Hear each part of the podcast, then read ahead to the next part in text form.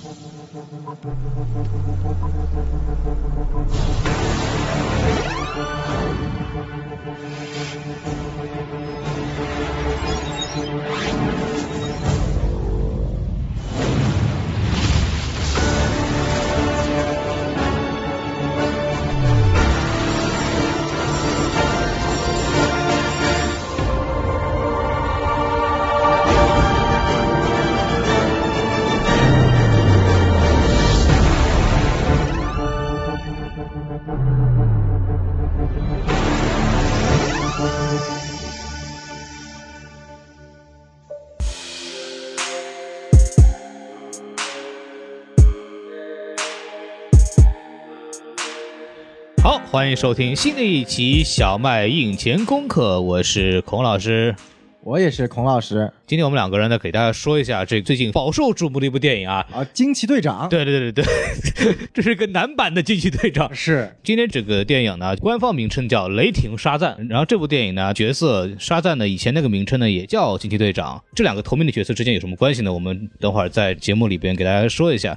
然后在我们正式开始之前呢，按照我们的流程啊，先给大家介绍一下即将登陆 MX 影厅的电影。不错，哎，首先是三月二十九号的小飞象会以这个 MX 3 D 的形式来登陆啊。啊，这个蒂姆·波顿的小飞象是吧？对，也是很受关注。我记得上周的时候，在迪士尼乐园那边呢做了一个首映式，评价据说还不错。然后还有一部电影呢，就是我们今天要讲的，在四月五号上映的 MX 3 D 版本的《雷霆沙赞》啊。嗯。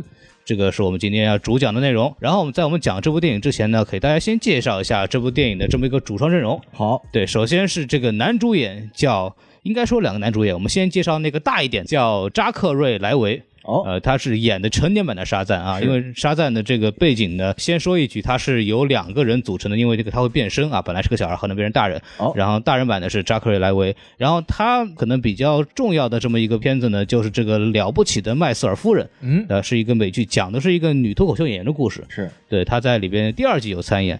然后还有另外一个片子呢，就是《他爱我》。这个片子呢，严格来说，它是一个百老汇的一个歌舞剧的这么一个录像，这也是一个比较经典的这么一个老牌的歌舞剧。然后介绍完大的，介绍个小的，小男孩叫亚瑟·安琪，他演的这个人叫比利·巴特森。哦，对，也就是变身之前的沙赞。他之前呢出名的一个作品呢叫《安迪麦克》，是一个轻喜剧，相当于一个美国那种小电视剧，主要讲的就是这个青春期小朋友长大的这么一个故事。然后说一下另外一个小男孩叫杰克·迪伦·格雷泽，他就演的这个亚瑟·安琪，这个比利·巴拉森的这个啊小老弟。他之前有一个非常著名的这么一个作品叫《小丑回魂》啊，叫哎 IT。很很熟啊，我跟王老师讲过这期节目。对对对，还有一部作品呢，叫《我的过去、现在与未来》，演的是一个人横跨五十年的故事，然后他演的是十四岁那个版本。哦，对，所以它里边一共有三个不同年龄段的演员来演同一个角色，其实有点像那个什么少年时代那种感觉，但它是一个电视剧的形式。再往下走一个演员啊，大家比较熟悉，叫杰曼·汉苏，名字可能不是很熟悉，但他演的这个角色呢，是这个沙赞里面特别重要的这个巫师，所谓把这个小男孩赐予他神力的这么一个巫师。嗯演这个巫师之前呢，还演过一些其他的漫改的电影里边的角色。比方说，漫威里边有个人叫克拉斯的，女版的金队长里边，他刚刚 出演过，神奇的这个男女两版都有他，他演的是那个星际小队里边的一员嘛。然后他演过 DC 的其他一个角色，就是这个海王里头那个鱼人族的国王啊，就是那个一刀被囊死的那个国王，是那就是他演的。然后再往下讲的话，有就是一个大反派，大反派是一个非常著名的演员，叫马克·斯特朗。看过《王牌特工》的话，一定对他演的那个梅林特别有印象。是他演的这个反派呢，叫希瓦纳博士，这也是在沙赞里边一个非常主要的这么一个角色。对具体他是什么样的人，我们之后再说。是。其实这个马克·斯特朗呢，早就在 DC 电影里面有过演反派的经历啊。还演过在二零一一年的这个《绿灯侠》里面，他演了这个全片看起来好像嗯是正派啊，是这个我们哈尔乔丹主角，也就是小贱贱死饰演的这个主角的这个导师，正统翻译叫塞尼斯托。对，啊，当然他在影片的最后所谓的彩蛋里面。啊，他戴上这个黄色代表恐惧的戒指，成为了一代大反派。当然了，这个续集我们也知道肯定泡汤了吧？既然他当不了这个大反派了，就来当我们这个沙赞里面的希瓦纳博士这位反派。西尼斯托其实是 DC 故事里边非常重要的黄灯军团的这么个首领。当时看那个陈述预告片，美国一个特别有名的一个 YouTuber，他就很喜欢这种做这种拿预告片来做这个剧情吐槽。当他那个片段里边出现了绿灯侠的那个彩蛋的时候，他就说。嗯，你们竟然以为你们这个片子还会有续集，说补了这么一句，哎呃，这特别逗。然后包括我们的男主演扎克瑞莱维啊，可能前面孔老师没有说，大家对他最为熟悉的角色来自于这个《雷神二三》里面，他演了一个小配角，也就是雷神身边跟着的总有三兄弟啊就是其中的老二。但是他由于演的这个角色过于渺小，很少有人能看出来，我就完全没有，我我看出来因为雷神一二三里面都有这个角色啊啊。然后其实雷神一的演员到雷神二意外换掉了，雷神一的演员不知道是谁，雷神二换成了这个扎克瑞莱维，然后观众没有人发现，对，这个很郁闷。都长得差不多。对，然后到了雷神三里面，他也英勇赴死了，被对海拉一剑穿死。大家记得他在做这部影片的采访的时候还说过，感谢当时漫威的决定把我杀了，这样我能够安心演 DC 的电影。关键他这个出现和死的都没有存在感，死了也是一来啊哇一刀死掉了，对，对，就非常郁闷。原来去当雷神的小弟，现在不当小弟了，自己当个新雷神。对，如果你还没有认出来，我们说说是谁，就是他是拿那个使那个西洋剑那个人啊，哎 就是那个欧洲派的那个人，对，所以大家应该就很清楚了。然后我们把这个主角应该介绍完了吧，也没什么要说的了。然后我们来稍微说一下本片的这么一个故事内容啊，给大家稍微介绍一下。这个片子呢，主要是围绕了这个叫比利巴拉森，就是所谓这个小男孩的这么一个故事。然后他有一天在那坐地铁，坐地铁碰到一个巫师，就跟他说、啊，你有这个对抗邪的能力，然后呢，我就告诉你，你以后喊我名字，喊我名字我就罩着你，对吧？我用六大神灵的这个能力来罩着你。然后这个名字叫沙赞，然后结果他一喊沙赞呢，就会成为一个呃力大无穷的超级英雄。这个英雄的属性呢，我们之后再说。他这个很好玩的点在于，就是说他虽然说表面上看他是一个英雄，就很像超人那样的英雄，披着披风啊，特别帅，什么很强壮，但是实际上呢，内心还是个小孩儿，对就会有这种很大的这种反差萌，就特别好笑。然后沙赞在这个新的 DC 的动画系列里边，也成为了所谓的 七巨头之一。是对，也算是一个比较重要的这么一个漫画角色了。所以说这部片子呢，给大家期待一下。当然要隆重推荐大家去看一下 MX 的这么一个版本啊。为什么？因为涉及到这个变身啊，一到变身也知道，就看过《美少女战士》也知道，就特效就加的非常满。是，然后本片这个沙赞也一样，因为他是雷霆沙赞嘛，一变身就天上一道惊雷打到他身上，所以说呢，有这么一个变身特效、雷电特效，包括声音啊、打雷那个声音啊，就特别适合 MX 的这个超大的荧幕啊以及晶莹剔透的这么一个显示的效果啊，包括这个音响系统这方面来说，它其实是会做的非常的好的。那么我觉得有个好的体验的话，可以去看一下这个 MX 的那么试试。然后我们来说一下这个片子的具体内容。今天主要是什么呢？作为一个前瞻呢，就给大家分享一下这个我们对这个片子的一些期待吧。小宋来好好说一说。那我首先的一个期待呢，啊。就是这部影片其实说看了预告啊，大家两版预告都出来了，其实一个比较相对于其他 DCEU 的风格啊，哎。比较的轻松活泼和幽默，嗯。有点接近于漫威电影宇宙的风格了。啊。那这点我是比较期待的，就是说这么一个屌丝英雄，他的这种呃跟原来跟 DCEU 的其他电影的风格完全不一样的这么一部电影，能够给我们一样什么样的一个完全不一样的视听感受？嗯，对，我是看完以后，当时跟我朋友聊的时候就说，哎，这不就一个死侍嘛，就还是个 PG 十三版的死侍。对，因为它不光除了搞笑，它这个整个的这个质感啊，就首先你看那个扎克瑞莱维啊，虽然他演过这个漫威里边的那个就是所谓的随从啊，但他其实这个气质就不像一个英雄，你知道吗？就哎而且他长得其实跟漫画里的那个沙赞就也没有太多关系，漫画里那个沙赞就还是这个比较少年气的年轻人的这么一个状态，这样这里边就有点。略微有些油腻，而且穿上那个英雄的这个衣服，也明显没有做过特效，因为大家都看漫威的这个片子知道，其实他们那个衣服的这个褶皱啊，都是后期会 P 过的，嗯所以那个衣服呢就看得非常贴身，都不像是一个就是道具。但这一版这个衣服呢，真的很像道具，就很像我们在死侍里边看到，死侍也是故意的没有去做那些褶皱的处理，看上去特别的真实。这个也是它跟死侍很像的一个地方。这衣服很贵啊，这衣服一件沙赞的衣服要卖到两百三十万美元呢。贵是很贵啊，但是看上去真廉价，你知道吗？而且他那个人穿上去的这个身材有点臃肿，我是这么感觉的。我是觉得他很不像一个很多钱的超级英雄电影，它的质感就很不一样。所以说让我觉得这个片子，都很期待它在这个 DC 里面会是什么样的一个画风。因为你像超人啊，像蝙蝠侠那个装备看上去多值钱，这个我觉得感觉非常的奇特啊。包括它里边的这个语言风格啊，对这个超级英雄的这个解构啊，里边其实也都提到了。所以说我觉得这方面来说，其实有点像死侍的风格，我还蛮喜欢这种风格。哎，是。然后我还提一点，就是这部影片更让我期待的是一个关于打破次元壁的问题。哎，因为我们知道这部影片当中，它出现了很多蝙蝠侠、超人以及神奇女侠的玩具。对，就在他的这个世界观里面，尽管他处于 DCEU，但是呢，这个地球里面呢也有所谓的这个玩具公司，对啊，根据他真实存在的超人、蝙蝠侠、神奇女侠，然后制造出了各种玩具，然后出现在了这个电影里面。最关键的是呢，还出现了 DC 的标志。啊哦，这是最可怕的，就是你看在第二版沙赞预告中，有一秒钟出现了他们那个在那个货架打架的时候出现了一秒 DC 的标志，也就是说，在这个 DC 拍的超级英雄的电影宇宙当中，嗯存在着一家叫做 DC 的公司，具体是干什么的吗？我们不知道。感觉 DC 公司就是得到了真实的英雄的授权，哎然后出了这个据说还这个蝙蝠侠的那个图标，而且还是原来漫画版的蝙蝠侠图标，是那个橙黄色的那个椭圆状，然后里面是蝙蝠侠那个标志。对对对如果这一版出现，而理论上这一版的 DCEU 的蝙蝠侠还没有出现过这个标志，这算不算一种又是打破次元壁的一种想法呢？我们不得而知。所以我很期待这个。我有一个大胆的想法，就是我们查这个电影里面 DC 公司查到上面了，那个老板应该是文恩集团，哦，牛逼牛逼！就跟那个守望者里边那个那个法老嘛，对吧？是是这这法老那个也就做自己团队的这么一个玩具，还卖的特别好，成了一个商业巨头，特别逗。所以我觉得这个很好玩。然后包括里边还出现过大都会，就是星球日报啊，里边打架的时候抄袭一个蝙蝠侠的玩具往人身上扔，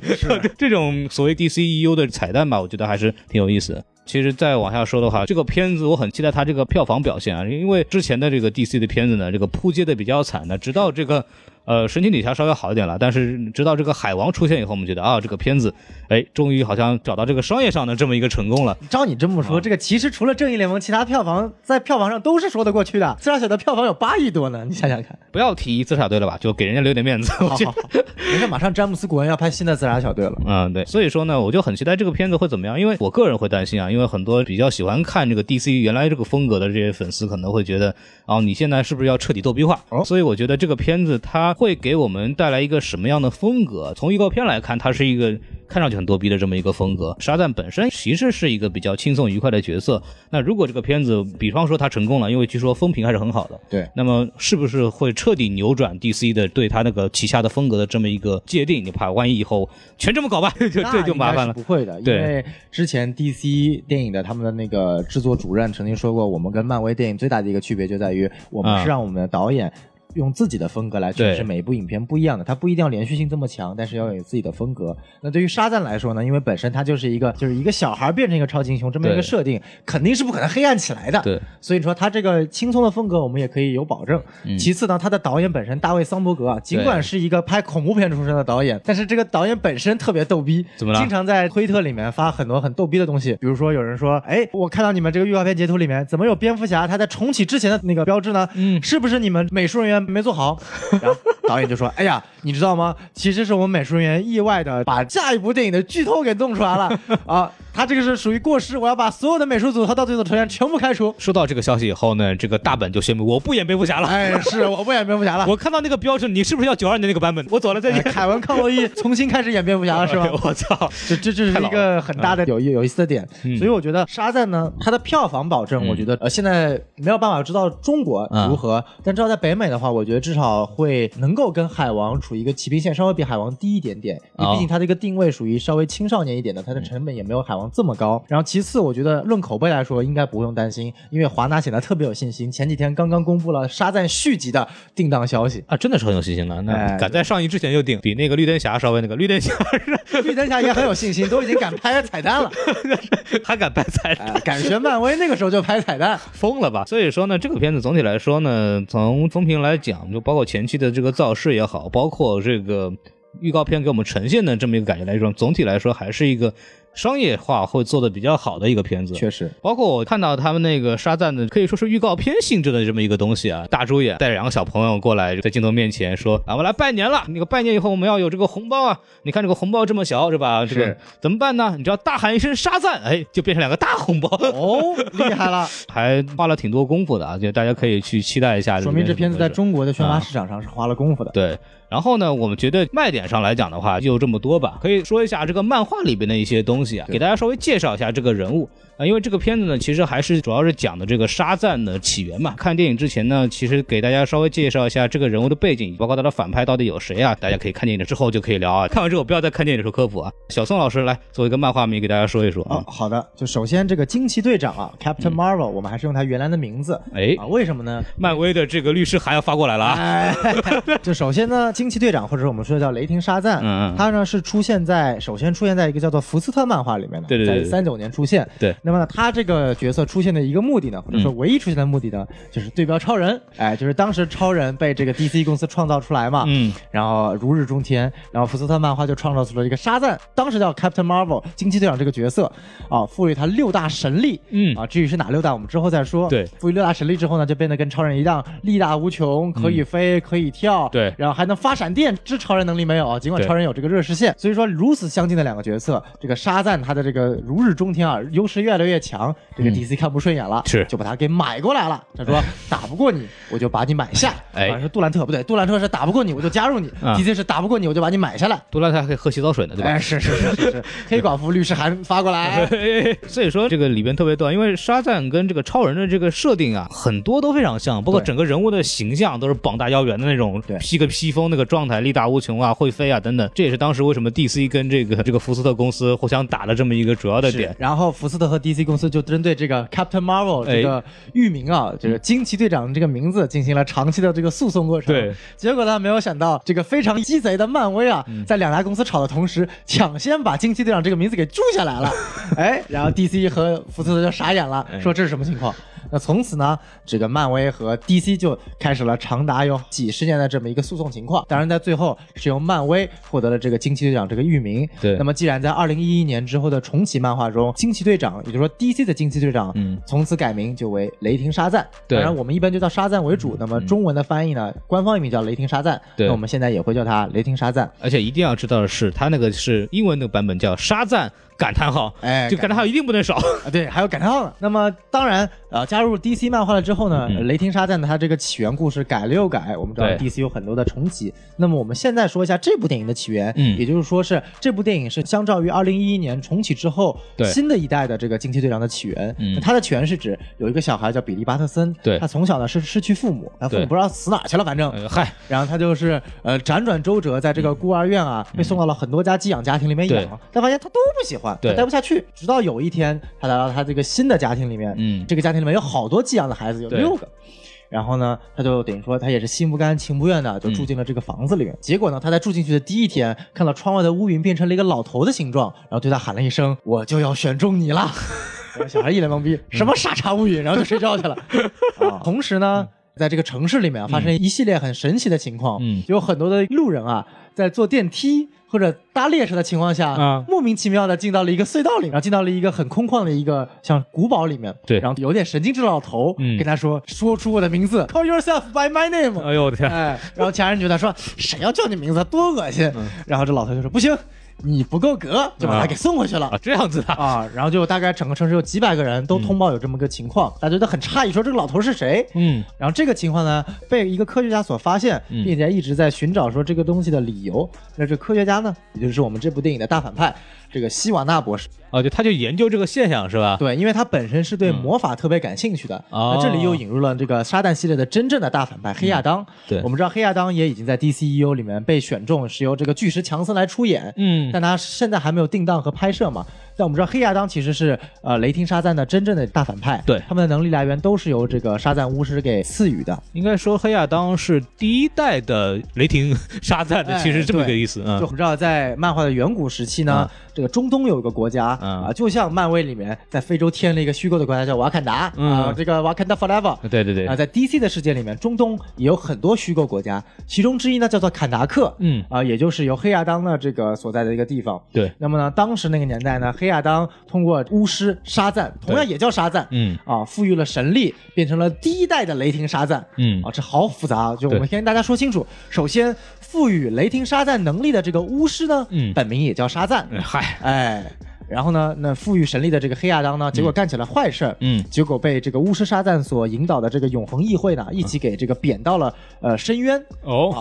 然后自此之后呢，沙赞巫师就在寻找新的一个继任者。嗯那么这个我们说的这部影片的大反派这个希瓦纳博士呢，对为了寻找黑亚当的这个魔法的来源，嗯一直在寻找这个巫师沙赞的一个下落。嗯啊、与此同时，有一天啊，比利巴特森性格很火爆的这个人，跟着他的一个寄宿家庭的成员一起去上学了。嗯然后因为寄宿家庭的成员之一就是我们知道影片中的这个雷霆沙赞的小伙伴，对是一个残疾人嘛，对就在学校里面受到了这个欺负，哦这个霸凌现象，嗯，啊，这个悲伤要逆流成河了，啊，就 别提了，哎。哎，别提了这，个，然后呢？结果比利·巴特森就毅然挺身出击，然后嗯抗击恶霸。结果抗击了一下，发现打不过，就开始逃了，对，后来他被这个蜘蛛给咬了一口，然后就是变身了，变成了是吧？蝙蝠侠啊，。对，嚯，不应该是被蝙蝠咬一口吗？哎，乱了乱了乱了！啊说回来嗯啊，他就是逃了，逃到了一个地铁车站，登上了一家地铁啊，结果没有发现这个地铁跑着跑着跑着，唰，突然就进入了一条深渊，呃，地铁出轨了，哎，出轨了地铁，然后就突然一打开门，嗯，啊，就像我们预告片一样，他进入了一个神秘的领域，对。这个领域呢叫做永恒之岩啊、e Rock of Eternity。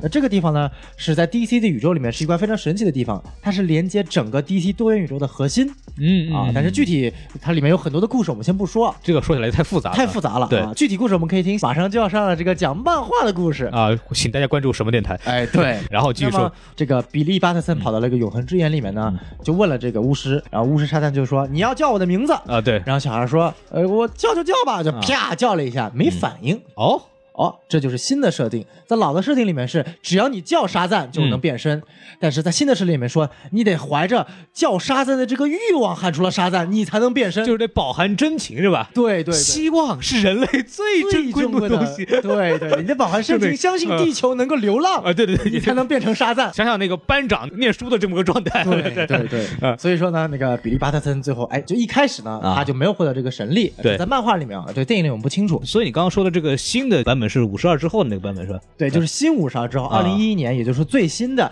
呃沙赞的起源故事，啊也就是说这部电影的直接灵感来源。新五十二里边你是要饱含真情对吧？之前你只要随便喊对吧？你对之前只要随便喊你随便你一个睡觉的时候呢，沙赞咣被打醒了是吧？哎对对对对在 这个小孩从此没有睡好过觉，你知道吗？是，尽管我们看到在这部电影当中，嗯哎，根据预告片似乎只要喊一声就能变，对但我估计这是所谓的这个预告欺诈，嗯其实它也是要饱含真情的，是这就杜绝了一个问题。什么问题呢？呃，就是你随便别人敌人引诱你说出这个名字，你就可能就你想看，在闪点里面，这个雷霆队长我是怎么死想起来了的，神奇女侠套出来说，你说出你的变身的法宝啊。然后他就迫不得已喊了一声沙赞，嗯。就变成了小孩，被神奇女侠一刀给砍死了。对。啊，那所以就是新版本为了杜绝这么一个 bug，就说你得饱含真情，真的想喊沙赞，嗯。你才能变身。漫画起源里面呢，黑亚当同时也一起出现了，是跟着希瓦纳博士，是嗯希瓦纳博士呢意外发现了黑亚当的这块坟墓，啊。然后通过这个魔法的手段一起复活了。那么在新版电影里面，我们可以看到黑亚当还没有出现，对。那么这部里面的反派呢，其实就是希瓦纳博士，嗯。哎，所以可以看到这里就是希瓦纳博士、雷霆沙赞之间的对决。嗯那我们知道啊，这部电影当中会有八个反派。呃哎，除去了西瓦纳博士之外，还有七个反派。作为一个十五岁的少年，我觉得比利·帕特森实在是肩负的任务很重，对八个反派，人家超人才多少个呢？哎，另外这七个反派大家很熟悉，只要看过这个大卫芬奇的一部电影叫 Seven》七宗罪。哦，大卫芬奇的电影就讲述了这个七宗罪是如何这个害人的。所以说这有哪几宗罪呢？那么就是我们所谓的懒惰、哎，愤怒、嗯，嫉妒、哎，暴食、嗯，骄傲、欲望和贪婪。哎，这七大恶魔那就是我了，啊！我一个人直接上了，这有。哎，孔老师有问题啊！那我们知道，在 DC 的设定当中呢，七宗罪是七个等于说是有实体化的存在，但其实这背后有很大的故事，导致新五十二的其中之一元素是一个叫做潘多拉的女士。那么为什么它会成为导致新五十二这个元素呢？嗯就是它在远古时期，我们知道潘多拉在希腊神话中是打开了这个恶魔的这个宝藏，放出了世界上很多的这个罪恶。打开了一个小盒子嘛，对对吧？嗯那么在 DC 的事情当中呢，嗯潘多拉呢是在公元前多少万亿年前意外发现了一个盒子，嗯然后呢不小心打开了它。放出了七宗罪，啊从此七宗罪就肆虐于人间，嗯给人类赋予了这七种情感啊，或者赋予了这七个原罪。嗯，结果就被这个沙赞所领导的永恒议会，然后被贬为永远可以行走在世界的这个潘多拉的这么一个原罪三体之一。所以说他们这个东西是个人呢，还是个什么什么状态？啊，这个我之后会说，啊很搞笑。就我们知道这个原罪三体有三个人，嗯一个叫做潘多拉，我刚刚前面说过了，对一个就是魅影默克，嗯在 DC 的设定当中就是杀了耶稣的犹大，对被上帝审判，成为了永远行走在世界的魅影默克。嗯，第三位就是我们知道这个叫做问者的 Question，对啊，他具体犯了什么罪不知道，嗯漫画中至今还没有说，嗯但他至少也是被贬为原罪三体了。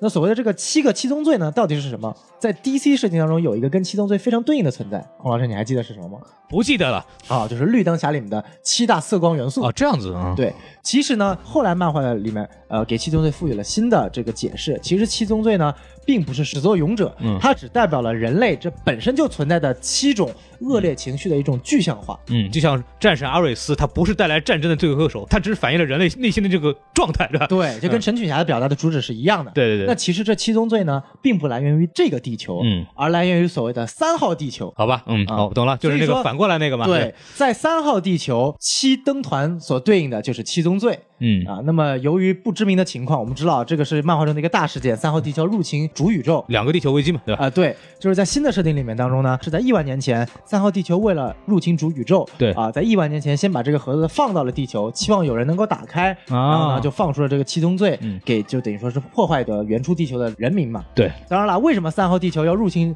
呃原初地球呢？这也是一个非常大的故事，背后啊牵扯到了更大的反派，我们就嗯具体不细说了。请收听什么电台？哎，对，请收听什么电台？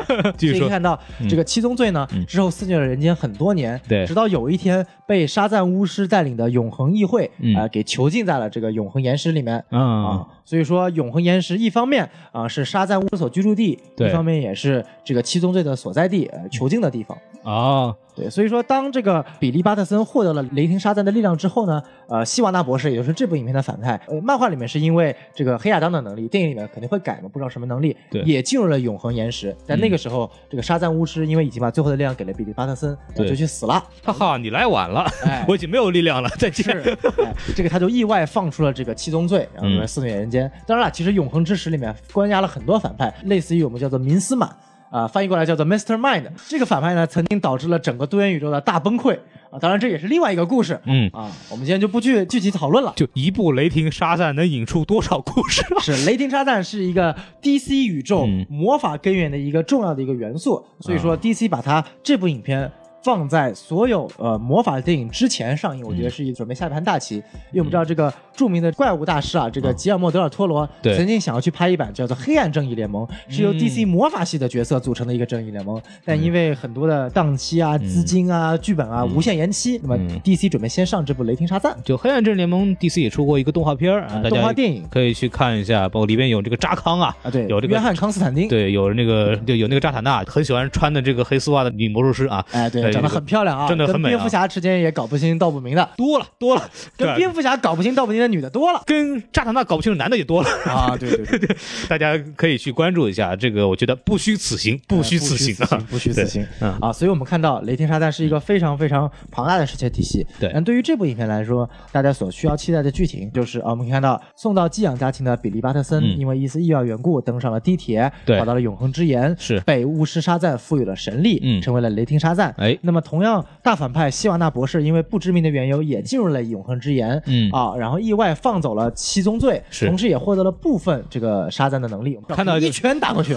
没事儿，哎没事儿一下就给扛住了，嗯，是。我也练过是吧？哎，那我们说了这么多，那雷霆沙赞能力来源到底是什么呢？什么呢？哎，那我们知道雷霆沙赞呢，它来自这个 Shazam，S H A Z A M，、嗯六个英文单词，各代表了六种神力。哦那这六种神力是什么呢？首先 S，嗯，代表了所罗门格兰迪的智慧，不对，所罗门的智慧。这个我来稍微补充一下啊，就是大家如果看很多这个 DC 动画片里边，包括包括一些漫画的东西里边，一提到这个沙赞，很多人都会说啊，这个人有这个所罗门格兰迪的智慧。哎，所以说这个所罗门格兰迪是谁呢？这个也是在 DC 里边那么一个漫画人物，对呃，他是一个反派，他这个感觉呢，大家可以想象一下浩克，哎呃而且是那种毫无智商的浩克，其实所罗门格兰迪就是绿巨人浩克的灵感来源嘛，灵感来源。对，互相抄的一个范本啊，这个所罗门格兰迪是属于蝙蝠侠的反派，他诞生于一块沼泽地里面，是一对。块不死僵尸，但他的大脑由于太过简单，然后思考问题太垃圾，对。就就说白了就智商很低。嗯，那么其实呢，这个沙赞的第一个 S 来源于叫做所罗门国王，所罗门我们知道是这个犹太王国的一个国王大卫的儿子，那他呢在历史上是以他的智商高超而出名的。正好反过来，正好反过来，所以说，但由于在漫画里面，尽管他有了这个所谓的所罗门的智慧，啊。惊奇队长还是表现的特别智商低，就因为还是个小朋友啊，就经常会犯一些傻事儿，或者是很幼稚，所以很多人 所以被漫迷戏称就是所罗门格兰迪的智慧，你白瞎了所罗门。一个说法是所罗门格兰迪，一个说法是所罗门的智慧，啊被关脑子被门夹过了那种感觉。所罗门的智慧，对，哎，可以可以嗯，这是第一个 S。那么 H 呢？我们大家很熟，这个希腊啊。啊大力神海格力斯或者叫哎赫拉克勒斯的神力。这个大家应该都很熟悉了，对，第三个是 A，来自于也是希腊神话中的擎天神哦啊，阿特拉斯啊，或者说擎天泰坦阿特拉斯的耐力，嗯。啊，因为他在在神话里面，他是一直拖着这个天，嗯。啊举起来。我们知道这个一直资助 DC 电影的一个制片公司是 Atlas Entertainment，对对对，个阿特拉斯影业或者说娱乐，嗯。它的那个 logo 呢，就是一个神拖着一个地球，对。啊，这就是这个神话的灵感来源。那么第四个神力呢，是来自于宙斯，也就是 Z Zeus，、哦宙斯的这个雷电，嗯。也就是说，呃，我们叫雷霆沙赞嘛，它会放电。啊。这个雷电呢，它不是来自于托尔，我们的雷神托尔，而是来自于这个真正的希腊神话中的主神。尽管北欧神话在 DC 里面也存在，啊、啊也存在哈，也存在，哎、但是主要还是以希腊为主，毕竟有神奇女侠嘛。对，所以说他有宙斯的闪电，对所以说如果当神奇女侠看到沙赞的时候，沙赞对他说什么呢？来，爸爸抱抱，爸爸抱抱！哎，感受一下爹底的能量。对，要知道我们在神奇女侠电影当中已经看到了这个宙斯的闪电的威力了啊神奇女侠最后用了一下，直接贯穿了阿瑞斯的整个身体啊！这个杨永信教授啊，以后就不说我们这个是电击疗法了，我们这就是上古希腊神对你们的孩子宙斯疗法，再教育。哎，对，这是上古神的保佑。哎，我的！天哪！所以说，我们可以看到，这个未来雷霆沙赞和神奇女侠见面会有分外的亲切感啊！对对对。哎，那么我们在第五个嗯这个力量叫做阿克琉斯的勇气。这个阿克琉斯我们知道啊是来自于这个希腊，也是神话当中特洛伊战争里面我们著名的这个梗叫做阿克琉斯之踵。对，然后老妈是吧，把这个小孩儿往这个水里边一浸啊，浸完以后就没事了，就天下无敌了。结果就脚踝忘记了，对，就怕他淹死，主要是就忘记了，然后就被人啊一枪捅到那儿了啊。哎，这个典故呢，其实在北欧神话中也是有个类似的典故。对就是北欧神话中这个托尔的兄弟光明神，对啊，在预言中会被他的兄弟黑暗神给杀死。嗯然后呢，他的妈妈就为了保佑他，然后全身上下给他保佑，说世界上什么什么什么什么什么东西都不会对你受到伤害。加 buff 嘛给他的。哎，对，然后唯独忘说了有一个很小的一个草叶儿，对然后别人说你为什么不加？帅那个太垃圾了，就根本就不需要这个 flag 立的啊。结果发现那个小草是有剧毒的，然后就把他的光明神给戳死了。阴沟里翻船阴沟里翻船嗯，所以看到这个神话之间是有相通的。嗯啊，那最后一个神力呢，来自于这个莫丘利 Emma Mercury。莫丘利很奇怪，它是来自于罗马神话，嗯，因为在希腊神话中，它叫赫尔墨斯对，啊，也就是我们知道很熟的这个爱马仕。是哎，同一个叫 Hermes，这个单词哈。爱马仕就是赫尔墨斯嘛。所以说戴上那个腰带以后跑得特别快，是吧？对对，然后结果呢，这个就引入了一点，莫丘利是来自于或者说罗马和希腊神话是一一体的两面嘛。对对吧？名莫丘利。就等于赫尔墨斯。是那么在这里呢，沙赞的神力呢，既有来自于希腊神话中的，也有来自于罗马神话中的。就我就觉得啊，他就是当时沙赞这个名字已经起好了，但是呢，我在找神啊，然后找不到 M 对开头的。就对不上了，对哎，对对，就用莫丘利啊，对对对。那么另外一点很搞笑的就是，在黄金时代的闪电侠，也就是第一代闪电侠，他的能力不是来自于神速力的，嗯。而是来源于希腊神话或者说罗马神话这个神莫秋利的保佑，把他的速度赐予给闪电侠，才成就了第一代闪电侠的那个能力。所以我们看第一代闪电侠，他的标志是头上戴了一个钢盔，对钢盔两边有两个翅膀，这个就是这个所谓的这个莫秋利或者说赫尔墨斯他这个标志所以当闪电侠遇到他的时候，也也有的说啊，也有的说，啊。当然了，我们知道在 DCU 的闪电侠是属于第二代闪电嗯巴里艾侠，伦他是神速力嘛。我们是做实验做出来的，跟你没有关系。哎，对，你是神保佑的垃圾，我们是自己创自己的，我们是科学的产物，你一个神话太垃圾了。比利·巴特森判亲戚失败，哎，对对对，所以看到啊，这个就是所谓的这个六大神力的来源。嗯。当然了，这个黑亚当的这个能力来源啊，对，也是六大神给他的。嗯。他这个神的来源跟雷霆沙赞还不一样。对，他是华纳兄弟、福克斯影业、迪士尼啊，是。什么索尼啊，哎对的。什么派拉蒙啊，没毛病。还有个啥呀？还有一个这个什么环球。啊，对对对，啊。六大，哎，对对对，不，现在不一样啦，啊这个二十世纪福克斯被迪士尼包了，奈飞顶替过来了。啊，对，所以说这个黑色亚当还管租碟的事儿是吧？哎，是是是是是是，还管你流媒体的事儿呢，这这可以可以。其他神力抢饭吃呢。对对对，王老师说不行，我们也要成为他神力。啊，这个我们多加了个呼噜嘛，对对，不要叫傻赞姆，叫虎赞姆啊，。对，可以可以了，可以了，可以了，哎。我觉得开玩笑啊，就那你说正经的，说正经的啊，那么在漫画的这个变迁当中呢，啊这个六个神赋予雷霆沙赞的这个神也不断在变。嗯那么在最新一次，在一六年中有一个大事件叫做达克赛德战争。啊，达克赛德我们知道就是正义联盟的大反派天启星的这个荒原狼的老大。他在这个达克赛德战争当中呢，嗯达克赛德跟这个反监视者有一场大战。反监视者也是谁呢？我之前说了，这个三号地球要入侵原初宇宙呢。对为什么呢？因为三号地球本身被毁了，这群嗯人要去攻占这个原初地球。是。那他是被谁毁的呢？被谁毁的被反监视者给毁的。哦，这个反监视者又是一个很庞大的故事，跟绿灯侠还有关系。我们今天就不去讲了。涉及 DC 历史起源的问题，这个有点大，有点大，就不在这里我们放。到漫威里面，大家了解，就是达克赛德就是属于灭霸的存在，对或者说灭霸就是超达克赛德的啊那么这个反监视者呢，就是属于吞星啊、啊行星吞噬者这种类似的存在。当然也有不一样，这个反监视者比吞星强多了。让我们知道，在达克赛德战争当中呢，哎达克赛德被反监视者给杀了。嗯，那么就导致了达克赛德的老爸，哎啊，星神的这个王，对哎，复活了，嗯啊，那他的能力呢远远强于达克赛德，是那么就发现，呃，这个沙赞就有一个声音跟他说，就说你的六大神，原来六大神什么希腊神啊，什么所罗门格兰迪啊，都太垃圾啦。格兰迪笑话吗？对，为了对抗这个达克赛德老爸，嗯你要赋予你希腊大神的力量。哎，啊，这六大神包括了有凯尔特神话中的神，嗯有火星的神，是这个火星就是火星猎人崇拜的这个神，也有来自于这个外星的神，外星的神什么鬼？呃，就是完全是 DC 宇宙设想出来的神，啊。而不是真实存在于我们这个世界的神。嗯。然后最后说说，当时赋予他神力的这个沙赞姆这个巫师呢，对。他的本名其实也不叫沙赞姆，真名呢叫 妈妈拉根。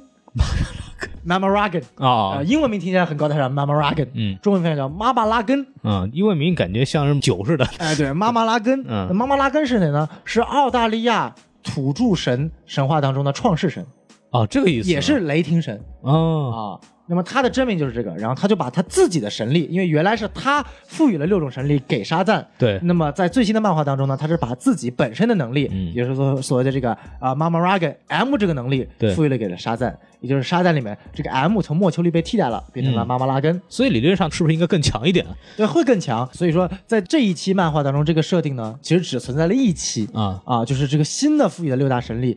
或者说五大神力一起去对抗这个尤达大王，也就是达克赛德的老爸。尤达大王，对，然后想到了某个绿色的小老头。哎，是是是，然后结果最后呢，就是合力击败了这个这个达克赛德老爸。嗯然后呢，结果发现达克赛德老爸本身他存在这个起源之力，对也是呃沙赞六大神力中的一员，等于说沙赞就获得了新的六大神。沙赞无敌啊！这么搞下去就变成无敌了，嗯但是结果呢？由于这一期设定只存在了一期，之后又马上变回了原来的六大神力啊啊，所以这就变成了黑历史。但是至少告诉了我们，这个沙赞这个巫师他本来的真面目。沙赞是可以随便换字母的。哎沙赞应该搞一个什么同义词大赛，哎，沙 首字母相同大赛，手里有一把牌，每个首字母里边就好几把牌，然后我们今天换你六个神力。然后我们知道，就是影片当中可能不止出现雷霆沙赞哎这么一个英雄角色，是，哎，为什么呢？因为我们知道这个反派有八个呢，怎么打？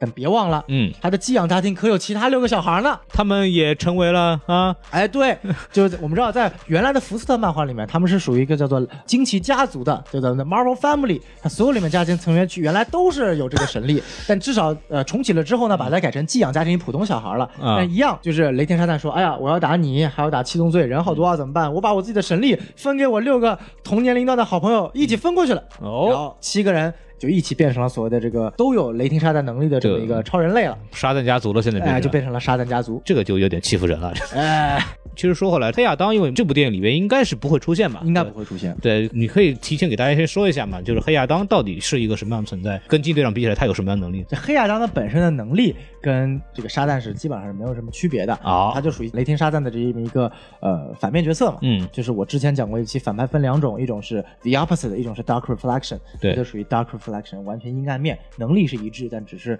呃完全不同的性格和和世界观。就有点像这个超人和佐德将军这样的这么个概念。对，呃，对，当然了，黑亚当他不是一个纯纯的反派，他是坎达克这个国家的首领啊。他们国家采用的是独裁政治，他所做的一切，尽管是个独裁者，对但他是一切是以自己的国家为出发点的，嗯。所以他在之后的漫画当中，我们知道永恒邪恶这个漫画故事线当中，地球三号入侵主宇宙嘛，所有的对。英雄都被囚禁起来了，那么一群原来属于这个地球的反派联合起来一起去打地球三的反派，啊拯救这个世界。那么其中呢，就有两个人，一个叫做黑亚当，一个就叫就是本部影片当中演这个希瓦纳博士的这个演员之前演的萨尼斯托啊他们两个人。那他们两个人呢，一聊发现聊得很好，我们都是独裁者，我们都是为了国家而着想，嗯啊、一个是为了全宇宙的治安而着想，一个是为了我这个凯达克国家而着想。两个人打完一架之后，还成了特别好的朋友，哎，我就想的话，漫威的这个动物博士啊，其实也就哎，要不要过来一起组个队？一起组个队。我觉得我觉得很像的。哎，他们不带你玩，动物博士，你不会飞。我也是漫威家族的呀。漫威里边有个漫画角色叫动物博士啊，哎他是拉脱维亚的君主啊。对对，或者叫毁灭博士，因为对 Doom 嘛，跟毁灭一个意思。所以我们可以看到，说黑亚当本身也是一个存在着有点亦正亦邪的反派。对那么既然让巨石强森去出演，我们也能相信他呃之后会有专门的黑亚当的单独电影出来。既然巨石强森出演了，我觉得打不过的吧，我觉得打不过的吧。打不过，打不过，打不过。啊，说到这个片子，其实还有一个点给大家提一下，嗯就是超人的问题。是，首先就是很多人问这个沙赞跟超人谁强，哎，这个在动画片里边啊、漫画里边，其实两个人打过不少次啊。是呃基本上呢，其实主要的这个赢面还是超人会赢，因为超人有经验，哎因为沙赞毕竟还是个小朋友。但是沙赞有一个强点是超人永远搞不定的，就是他会闪电。我印象当中是个动画电影《公众之敌》的里边，故事梗概大概是因为是 Lex Luthor 当了总统，对所以超人就变成了这个公众之敌。但是蝙蝠侠永远跟大家反着来，他就支持超人，然后就面对了其他英雄的围追堵截。这个时候沙赞就出场了，他跟超人单挑。哎然后当那个沙赞这个跟超人打的时候，还在嘴炮说：“我知道你这个能力，你对魔法是没有抵抗能力的，你对闪电是没有抵抗能力的。”瞬间就超人就怂了。然后当时很多弹幕就是官方吐槽啊，哎官方吐槽啊，就是他跟超人不一样，就是这个雷霆沙赞擅长的东西，反而超人完全不怕抵抗的，因为超人这个在漫画里的设定就是魔抗为零，闪电抵抗为零的这么一个设定。然后呢，还有一个点就是在于很多人当时相传的说这部电影的片尾彩蛋呢是这个超人出现在这个比利巴勒森的窗台上，超人老出现在窗台上，是吧？就跟蝙蝠侠老师在屋顶是一样的，是吧？哎，这个小伙子我看你不错嘛，我们有个联盟要不要加入一下？哎，本来这个设定呢，应该就是这部电影的彩蛋，但是呢，因为这个啊大超的这个合同问题啊，哎，对，就出现了一些问题，就演员可能不一定能回来，目前为止还没有确定合同，对所以说呢，这个片段应该是没有了吧？对，这个我们还得看啊，具体有没有彩蛋，因为这个确实是嗯我们可以惊喜的地方。因为黑亚当其实还有个非常有意思的点啊，就我前面说到了，黑亚当原来的身份是这个坎达克的这个国王嘛，对对独裁者。那么当时在漫画里面有个特别有意思的情节，黑亚当要跟沙赞打，嗯那沙赞觉得我打不过，我为什么要跟你打呢？是然后那个时候，巫师沙赞就嗯跟这个比利巴特森说：“是我让你了解一下黑亚当的起源。”就给他展现出当时一幅形象，就是那个时代的坎达克是那个冰火呃两重天。呃不不是不是，就那个时代的坎达克就是那种还是处于战争阶段，然后整个国家呃穷困潦倒，就生活在这个水深火热当中。嗯。那么呢，黑亚当作为一个上一任国王的这么一个小孩儿，嗯。啊，尽管他有了皇室血统，对。但是他没有任何的实权，嗯。别人他自己也很难过，不知道怎么办。对。然后反叛军就想杀他，他身边只有两个随从跟着他，然后他身边除了两个随从都没人了，然后结果呢，其中一个随从还被打死了，他就只剩下一个人跟着他了。穷途末路之间，突然被拉进了这个永恒之岩，然后巫师沙旦就告诉他说：“你想不想拯救这个国家？”啊说我想，那么就赋予他的这个神力。然后呢，哎，比利巴特森一听说，原来你也是小孩儿啊！原来当时，那我们不要打架了，我跟你变回小孩儿，我们好好的谈一谈心，就说我我们们都是蔡丁格小孩儿都是为了拯救国家、拯救世界嘛，嗯我们为什么要打架？哎，然后结果他就找到了黑亚当，说：“哎，别打架了，咱们变回来，我们好好的小孩聊一聊。”比利巴特森变成了原来的样子啊然后跟黑亚当说：“你也变回来，啊我们一起聊。”嗯，然后黑亚当没变回来，就打了比利巴特森，好臭不要脸臭不要脸。然后你知道为什么吗？就黑亚当告诉比利巴特森说：“你根本就不了解我。”嗯然后就给比利巴特森真实的他当时的起源。同样，那个当时他这个小孩儿啊，接受到了这个呃巫师的神力，巫师说：“只要你喊出我的名字，嗯，你就能获得神力。”就闪电不是从天而降吗？对，但这个时候才发现，当小孩儿喊出这一声沙赞，闪电从天而降的时候，背后有一双手，是那双奴隶的手，把小孩一下给掐死了，哦然后闪电劈在了奴隶的身上。嗯所以说，真正的黑亚当并不是那个王室血统的小孩儿，嗯而是那个是那个奴隶辐射小孩的奴隶。啊，所以他就告诉比利巴特森说：“我他妈才不是什么小孩儿，我我没有跟你一样有天真痛心，我今天为了这一切，就是为了能够统治我的国家，获得权利。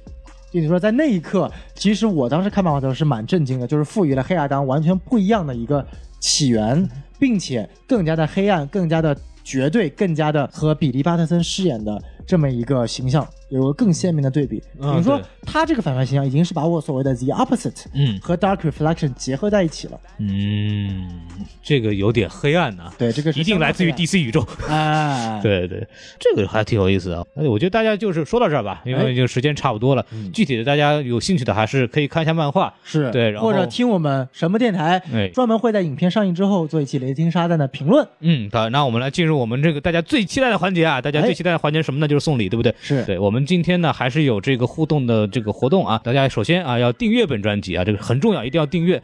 然后呢，在这个本期节目下方呢，以这个 MX 3 D 雷霆沙赞为开头啊，两个井号键做分割，然后在评论区呢写下你对本期节目印象最深的一段话和你对这部电影最强的期待。然后呢，我们会在四月四号电影上映的前一天选出十个优质评论，发放 MX 专属观影礼包，里边有这个两个 MX 的全国通兑件和一份电影延伸品。大家留言的时候啊，就尽量发表一下自己的感想啊，不要随便复制啊，复制我们剥削你的。哈。然后大家如果收到奖之后呢，如果七天没有回复呢，就被视为东方蟹，所以大家收到以后一定要及时回复。